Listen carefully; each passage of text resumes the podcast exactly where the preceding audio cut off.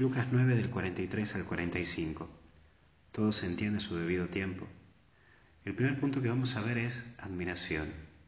Mira, nosotros vivimos nuestra religión sabiendo que nos unimos a Jesús y que es hermoso seguirlo.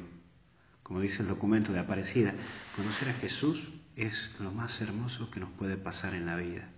Y sí, me imagino que cuando uno tiene esa experiencia de Dios, no se lo olvida nunca porque hay algo que cambia en tu interior, en toda tu vida. Pero es eso lo que te lleva a enamorarte de la vida y de aquello que hay a tu alrededor.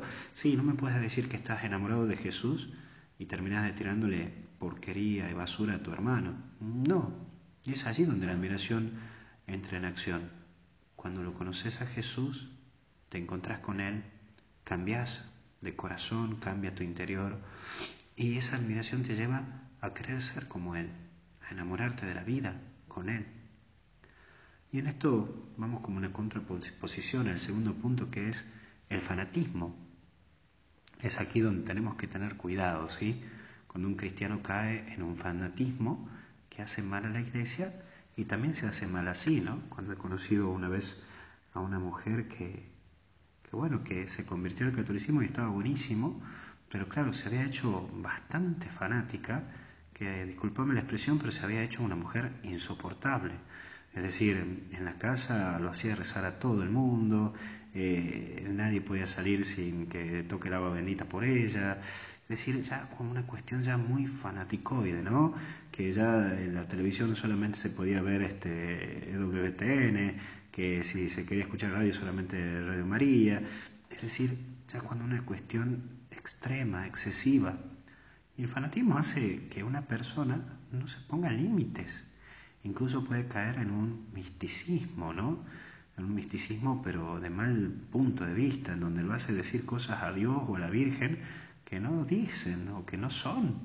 Entonces, como que muchas veces se refugia en que la Virgen me dijo, la Virgen me dice, habla. Cuidado con esto.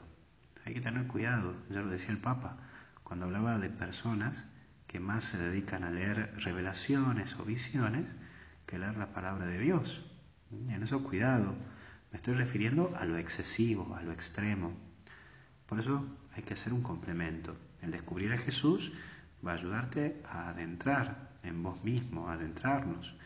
Las visiones, para ver que están encaminadas, como las revelaciones en sí, son aquellas que son verdaderamente que nos llevan a buscar más a Jesús. Si vos lees una revelación que te lleva más a Jesús, bueno, bienvenido sea, es porque realmente es una ayudita para tu vida. Hasta incluso que te ayuda a cambiar de actitud de vida, como lo muestra la Virgen de Fátima, que te invita a la penitencia, o la Virgen de Lourdes, que invita a la conversión. Es decir, nos adentra en el misterio de Jesús, que nos ilumina en su palabra, como así también en la Eucaristía. Mira, nosotros somos complemento cuando nos unimos como hermanos en un mismo pan que está partido y que es compartido.